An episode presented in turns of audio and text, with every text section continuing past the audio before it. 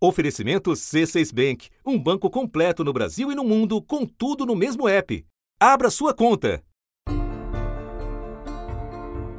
A norma é clara. O português direto e objetivo. Assim escreveu a ministra Carmen Lúcia em seu voto contra a possibilidade de reeleição dos presidentes da Câmara e do Senado.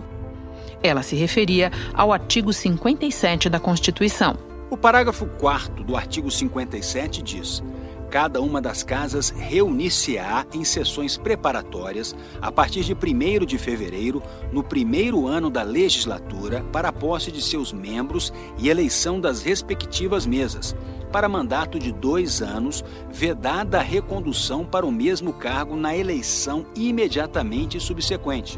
Duas décadas atrás, o Supremo Tribunal Federal abriu uma brecha permitindo a reeleição a esses dois cargos, desde que não na mesma legislatura, apenas na passagem de uma para outra. Mas os ocupantes sempre quiseram mais. E agora, no julgamento de uma ação apresentada pelo PTB com o propósito inverso, o de barrar essa possibilidade, pareciam perto de alcançar seu objetivo. O relator da ação, ministro Gilmar Mendes, foi favorável à possibilidade de reeleição. Ele defendeu no julgamento virtual que deputados e senadores devem ter a palavra final sobre questões internas do parlamento. Os ministros Dias Toffoli, Alexandre de Moraes e Ricardo Lewandowski acompanharam integralmente o voto do relator. Só que não deu. A votação foi com placar apertado e referendou o que está escrito na Constituição. Como o ministro Nunes Marques deu um voto permitindo reeleição no Senado, mas não na Câmara, o julgamento teve dois placares diferentes: seis votos a cinco contra a reeleição no Senado e sete votos a quatro contra a reeleição na Câmara. O resultado inviabiliza a recondução de Rodrigo Maia ao comando da Câmara e o de Davi Alcolumbre ao do Senado, redesenhando as negociações para a escolha dessas duas peças estratégicas no tabuleiro da política. São eles que determinam o andamento de projetos legislativos. O do Senado pode ainda convocar extraordinariamente o Congresso em caso de decretação de estado de defesa ou de intervenção federal. E o da Câmara tem o poder mais explosivo de todos, o de fazer andar pedidos de impeachment. No Senado já havia um avanço muito grande da candidatura à reeleição de Davi Alcolumbre, que agora fica vetada. E então você tem principalmente o MDB querendo ter hegemonia por ser o maior partido. E aí, na Câmara dos Deputados, é, agora também embola um pouco o meio de campo. O Rodrigo Maia, que é o presidente da Câmara, vai ter que, de fato, ter uma articulação maior para manter o seu grupo unido. O presidente Jair Bolsonaro já tem um candidato colocado, que é o líder do PP, que tem influência no Centrão, Arthur Lira.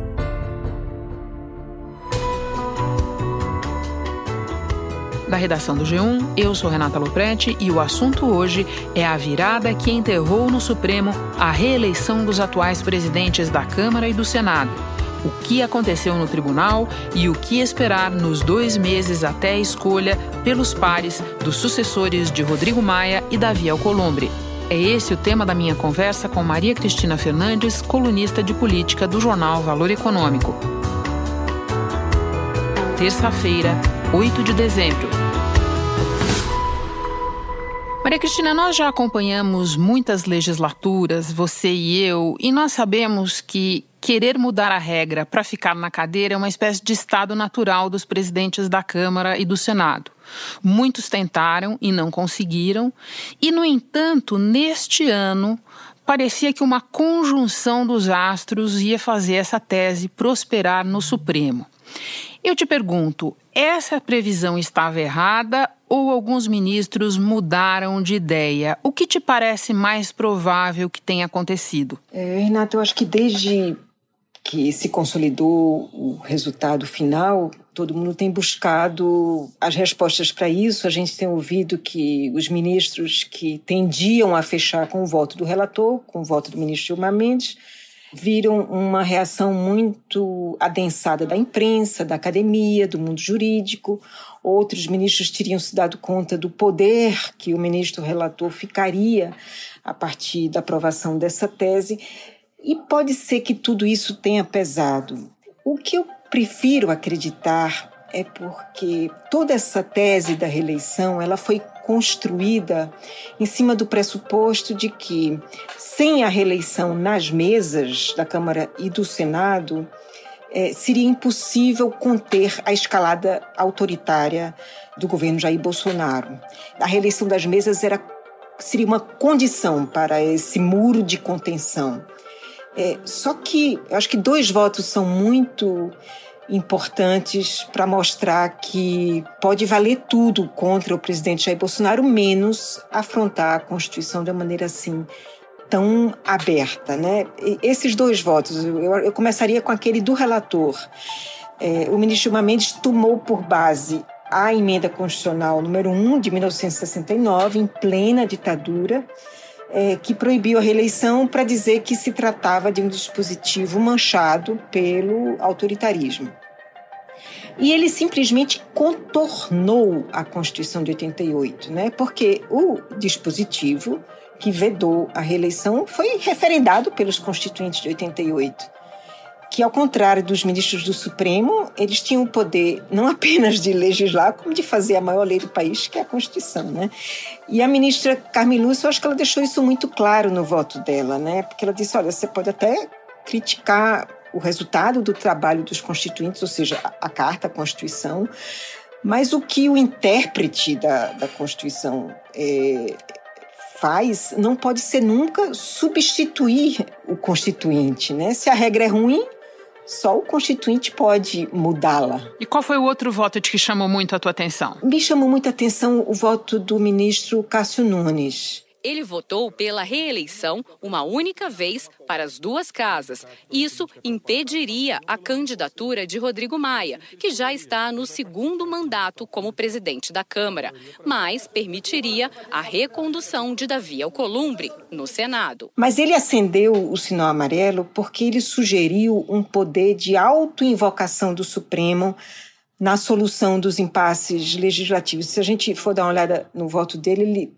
tem uma hora que ele se pergunta assim, mas que é uma pergunta que todo mundo estava se fazendo, afinal, por que, é que simplesmente não se vota uma emenda constitucional para emendar a Constituição neste ponto específico, né? Mas o próprio ministro se encarregou de responder. Foi uma resposta assombrosa. Ele disse assim: olha, não há consenso, talvez, para formalizar essa medida no Congresso ou talvez a percepção política do parlamento avalie que a mudança informal e progressiva é mais adequada para o caso. E o que ele queria dizer com isso? Que o parlamento pode avaliar que uma mudança por parte do, do Supremo seja mais conveniente né, do que arrumar 308 votos. Né? Arrumar 308 votos de parlamentares é mais difícil do que arrumar seis, que é a maioria do Supremo. Então, é, para o parlamentar pode ser mais interessante. Mas isso é muito grave isso é muito grave, porque o parlamentar pode até concluir que para ele é difícil arrumar os 308 votos e ele recorre ao Supremo. É o que a gente tem visto, a judicialização da política. Mas um ministro do Supremo dizer, tomar esta iniciativa isso, isso é de uma gravidade absoluta. Sim, lembrando que o ministro é o ministro recém-chegado à corte, né? Primeiro-ministro indicado pelo presidente Jair Bolsonaro. Maria Cristina, não tem um grande e talvez insolúvel paradoxo nessa história? Porque você nos contou no início da conversa que os defensores é, da permissão para que as mesas fossem reeleitas, os presidentes da Câmara e do Senado seguissem por mais dois anos nos cargos, argumentavam que isso era absolutamente necessário para conter arroubos autoritários do presidente Jair Bolsonaro. No entanto, críticos dessa manobra que se pretendia concretizar dizem exatamente que abrir essa exceção é, praticamente escancararia uma porteira para que outros mais adiante, inclusive o próprio presidente Bolsonaro, pudessem tentar mexer em regras de reeleição. Faz sentido isso para você? Eu acho que faz muito sentido, Renata. Assim, eu acho que foi, eu acho que isso que pesou no voto de dois ministros que eram dados como simpáticos à tese da reeleição, justamente por isso, por acharem que talvez o Supremo tivesse um papel a desempenhar na contenção ao autoritarismo. Mas se a gente pega, por exemplo, o voto do ministro Luiz Roberto Barroso. Defendeu que não é possível a recondução dos presidentes das casas legislativas para o mesmo cargo na eleição imediatamente subsequente, dentro da mesma legislatura. O ministro Barroso, ele é um dos teóricos no Brasil dessa tese da mutação constitucional. O que, que é essa tese? Ele tem uma frase que define muito bem, que é tudo que é justo, bom e certo deve encontrar um caminho no direito. Ou seja, se não tem previsão legal, que se encontre essa previsão, mas que o justo, o bom e o certo sejam abrigados. E em seu voto, eu acho que ele não abre mão da tese da mutação constitucional, não abre mão dessa missão que ele vê para o direito, mas ele reconhece que essa coisa de empurrar a história pode levar o país para um precipício, né? E ressaltou que a interpretação da Constituição tem como limite as possibilidades semânticas do texto. Então ele diz, olha, é, tudo bem a mutação constitucional talvez seja devida em alguns momentos, mas se confrontar o texto não dá. Com a decisão do Supremo, Davi Alcolumbre e Rodrigo Maia estão definitivamente fora do jogo ou ainda tem espaço para alguma manobra? A princípio, até dia 11, o plenário virtual está aberto. Os 11 votos já foram registrados, mas até que o resultado seja proclamado, os ministros ainda podem mudar algum posicionamento. Mas a essa altura eu acho muito improvável que esse jogo seja mudado. É, porque o que, que poderia mudar o jogo, assim, do ponto de vista do judiciário? Algum inquérito, alguma revelação, alguma denúncia é, envolvendo algum dos é, pré-candidatos a essa disputa, algo referente ao presidente Jair Bolsonaro? Então, por exemplo, um, dos pré-candidatos, que é o deputado Arthur Lira, líder do, do Progressistas na Câmara, ele está pendurado. Arthur Lira, que é acusado de liderar a rachadinha entre 2001 e 2007. É aquele esquema de apropriação de parte dos salários de servidores. De acordo com a denúncia, o deputado movimentou mais de 9 milhões e meio de reais na conta dele. A PGR descreveu a atuação de uma quadrilha, mas disse que esse crime está prescrito e denunciou o deputado por peculato e lavagem de dinheiro. Arthur Lira é réu em dois processos no STF, um por corrupção e outro na Lava Jato, por organização criminosa. A bola volta para para a política, de onde, aliás, ela não deveria ter saído. Então vamos voltar para a política. Se os dois estão mesmo fora do páreo, está correto supor que, neste momento, vou começar falando da Câmara, o deputado Arthur Lira, que você mencionou há pouco, do Progressistas de Alagoas, é o favorito para vencer a sucessão na Câmara, lembrando que ele é o candidato do presidente Jair Bolsonaro e que tem lá um certo bloco já arrumado e compromissado com a eleição dele? Eu acho que ele é o pré-candidato hoje que mais se apresenta e mais tem regimentado votos. Eu acho que,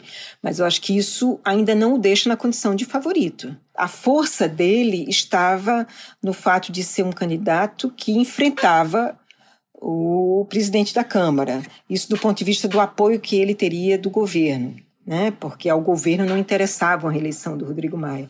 Mas uma vez que o, o, deputado Rodrigo Maia está fora do jogo, talvez seja mais interessante, inclusive para o governo, ter um candidato capaz de congregar mais apoios do que o Arthur Lira. Quem seria esse nome? O ministro das Comunicações, o Fábio Faria, está se colocando no jogo. Não abertamente, mas ele tem conversado, tem articulado, tem, movi tem movido as peças, menos na oposição. Né? O Rodrigo Maia tem votos na oposição, o Fábio Faria é um ministro do governo Bolsonaro. Então não está claro se ele teria os votos da oposição que haviam sido prometidos para o Rodrigo Maia. Mas, de fato, é um nome que pode vir a agregar apoio dos aliados do Rodrigo Maia. A gente teria que entender o que é que o Rodrigo Maia levaria em troco né? Para ele, digamos assim, transferir os seus votos para o Fábio Faria. Antes de passar para o Senado, ainda uma pergunta sobre a Câmara e sobre nomes, porque a gente tem que discutir nomes nesse momento. O deputado Rodrigo Maia, diferentemente de Davi Alcolumbre, dizia não querer a reeleição. E tinha ali é, um certo número de deputados que ele poderia vir a patrocinar para a presidência, deputados de alguma maneira relacionados ao grupo dele. Baleia Rossi, do MDB, Agnaldo Ribeiro, do PP, Marcos Pereira, do uh, Republicanos. Esses nomes te parecem ter alguma possibilidade de formar o consenso ou é uma daquelas situações em que, a partir do momento em que o, Rodrigo Maia optasse por um deles, os outros cairiam na canoa do Arthur Lira? Eu acho que o, deputado Rodrigo Maia foi e tem sido um bom presidente da Câmara. Mas eu acho que tem um erro que todos, inclusive os aliados dele, reconhecem, que é, ele não trabalhou bem essa sucessão dele né, com, com essa coisa de distribuir os ovos em três cestas, né, e você citou os nomes dos três, é, os deputados Marcos Pereira, Agnaldo Ribeiro e Baleia Rossi, na verdade, o, o que é que ele queria ali? Ele nunca reconheceu que queria e batalhou pela reeleição, nunca reconheceu isso publicamente. Nunca foi a minha intenção disputar essa eleição. Por isso, tenho quatro, cinco nomes que pretendem essa disputa. Eu acho que o mais importante é a construção de um movimento, como eu disse, de, da Câmara Livre, e esse movimento escolhe o candidato. E a principal preocupação da oposição é a independência da Câmara em relação ao Poder Executivo e, as, e a pauta dos costumes. E, ao mesmo tempo, sempre falou nos nomes dos três, porque no final, se ele tivesse o direito à reeleição, ele poderia até dizer: olha, eu tenho direito à reeleição, mas eu acho que não é democrático disputar e vocês se viabilizem. Como nenhum deles conseguiria o mesmo número de votos do Rodrigo Maia, ao Rodrigo Maia não caberia outra alternativa senão dizer: se é necessário que eu faça este sacrifício, então diga ao povo que eu fico. Né? Então, no final, eu acho que esse era o jogo. Então, com isso, nenhum nome foi de fato trabalhado pelo deputado Rodrigo Maia. E, e, e, e os três têm dificuldades, né?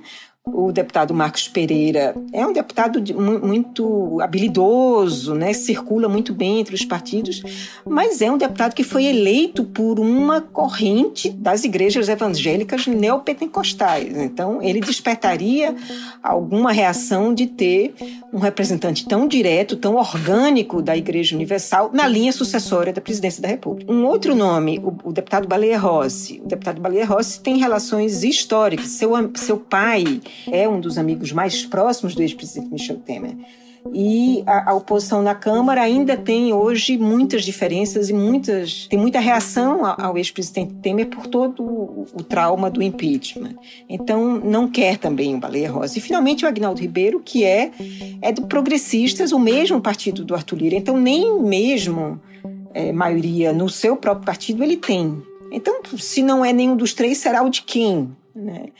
Essa conversa, essa discussão, essa negociação, a viabilidade desses nomes, Renata, eu acho que a coisa vai até o dia 30 de janeiro. Uhum, já estou prevendo que a gente vai ter que ter uma outra conversa sobre isso, Maria Cristina.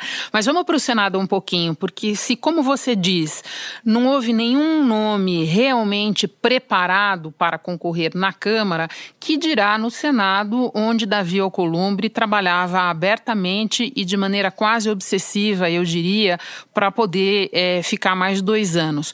Por lá, qual é o status da corrida agora? É, embaralhou bastante, Renata, porque como você disse, ele, ele passou esses quase dois anos trabalhando por isso, né? Davi Alcolumbre disse que vai se distanciar do Palácio do Planalto e trabalhar para eleger um candidato que não tenha o carimbo do presidente Bolsonaro. Alcolumbre afirmou que a prioridade dele também vai ser a independência do legislativo. E é um dos grandes mistérios da República como é que o presidente do Senado conseguia, eh, conseguia ter uma unanimidade, não, não era unânime, mas ele tinha uma maioria consolidadíssima no Senado, né? Que favores, que serviços o presidente do Senado prestou ao conjunto dos seus colegas até hoje não se sabe. Com isso, os nomes que têm a pretensão de ocupar a cadeira dele embora não tenham deixado de trabalhar, eles o fizeram com muito mais discrição. Né? Quem são eles? Os senadores Eduardo Braga, do MDB do Amazonas, a senadora Cátia Abreu, do Progressistas do Tocantins, e o senador Antônio Anastasia, do PSD de Minas Gerais. Dos três nomes, talvez o Eduardo Braga seja aquele que esteja trabalhando há mais tempo e tenha mais traquejo e experiência nessa, nesse tipo de negociação, mas a Cátia Abreu tem um ativo que ela tem o apoio de um eleitor importante, que aliás é do partido do, do, do senador Eduardo Braga, que é o Renan Calheiros. E o Antônio Anastasia, o senador de Minas Gerais, ele, dos três, talvez seja o nome mais, que mais facilmente pudesse obter apoio da chamada bancada da Lava Toga, que é aquela bancada que, aliás, ajudou a eleger o Davi Alcolumbre e hoje faz oposição ao Davi Alcolumbre. Mas o Antônio Anastasia talvez fosse, desses três nomes, aquele que mais conseguisse eh, tivesse chance de buscar essa bancada. O Eduardo Braga talvez seja aquele que esteja trabalhando há mais tempo o apoio do governo federal. Mas não está claro ainda se que ele venha a ter o apoio do presidente Jair Bolsonaro, que estava determinado a lutar até as últimas forças para manter o senador Davi Alcolumbre no cargo. Mas o fato é que o governo precisa fazer, precisa fazer um presidente, né, Renata? Nós sabemos disso principalmente na Câmara, onde é, repousam mais de 50 pedidos de impeachment. Você acabou de lembrar o principal motivo pelo qual o presidente Jair Bolsonaro não pode perder essa eleição, especialmente na Câmara. Mas eu quero explorar um pouco mais esse fator. Quero terminar te pedindo que nos lembre por que, afinal de contas, nós estamos discutindo isso aqui, além do fato, claro, da decisão do Supremo, há dois meses desta eleição que é decidida pelos parlamentares. Qual é a importância desses cargos para que as coisas aconteçam ou deixem de acontecer com o governo e com o país? Renato, eu acho que tem dois fatores importantes. Um de ordem mais imediata, que é é, nós estamos aí há menos de dois meses da sucessão da mesa, né? É primeiro de fevereiro. E nós ainda não temos nem mesmo lei de diretrizes orçamentárias. Então, o próximo presidente é, da Câmara e o próximo presidente do Senado serão personagens muito importantes para a costura de uma saída que tire o Brasil desse nó fiscal né? O ouvinte sabe que até 31 de dezembro, o chamado orçamento de guerra, que foi o orçamento que possibilitou a que o governo gastasse mais do que poderia, mais do que é, tinha autorização para poder conter a pandemia, para poder eh, ajudar estados e municípios, para poder repassar recursos, repassar recursos para a saúde. Isso só foi possível por conta do orçamento de guerra, cuja vigência acaba no dia 31 de dezembro. E que orçamento vai valer no próximo ano? Ninguém sabe. A lei da regra de ouro proíbe o governo tomar empréstimos para pagar despesas correntes, como salários e aposentadorias. Mas a equipe econômica apontou que faltam 453 bilhões de reais para bancar essas despesas. Para contornar isso, o governo vai ter que pedir autorização do Congresso. Ela é uma disputa que diz respeito a como se, se organizará eh, se organizarão os gastos do governo, como se organizarão as relações entre o executivo que gasta e o legislativo que autoriza esse gasto. E uma outra razão eu diria que é uma razão política. Eu convido o ouvinte a voltar cinco anos atrás, em fevereiro de 2015, o que aconteceu? A, a ex-presidente Dilma Rousseff, apesar de muitos falarem para ela que ela teria que trabalhar é, um nome de consenso com o MDB para disputar a mesa, a presidente Dilma Rousseff apoiou abertamente o nome do PT, o deputado Arlindo Chinalha, para disputar contra o ex-deputado Eduardo Cunha. O resultado é que essa costura foi muito mal feita. O deputado Eduardo Cunha conseguiu, de, de, de sua eleição até a, a, a, eleição da mesa, né, de, do final de sua eleição em outubro até sua eleição à mesa em fevereiro, ele não fez outra coisa senão amarrar esses apoios, costurou de maneira que, quando ele foi eleito presidente da Câmara, já se deu por certo que a ex-presidente Dilma teria um mandato muito difícil a se seguir. E a, o juízo do presidente da Câmara é único exclusivamente de autorizar a abertura não de proferir o seu juízo de mérito. E não deu outra, né? Dali a um pouco mais de um ano, ela caiu. Bom, Maria Cristina, como você já esclareceu que muita água vai passar por debaixo dessa ponte, sinta-se já convidada para voltar ao assunto mais perto da eleição. Muito obrigada pela conversa excelente. Bom trabalho para você. Eu que agradeço, Renata. Volto sempre que você me chamar. Um bom trabalho. Obrigada. Antes de terminar, eu lembro que os cidadãos podem participar de atividades do Poder Legislativo, sugerindo propostas de lei, opinando sobre elas por meio de enquetes e também propondo alterações no texto das que já estão em elaboração no Congresso. Você faz isso indo ao site do Senado e clicando em E-Cidadania. No site da Câmara é preciso clicar em Atividade Legislativa e depois em Participe.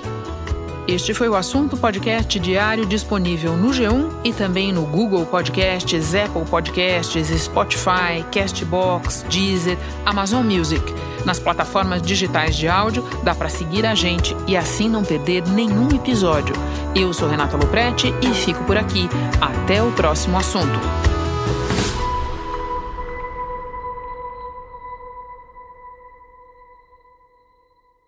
Você no topo da experiência financeira que um banco pode oferecer.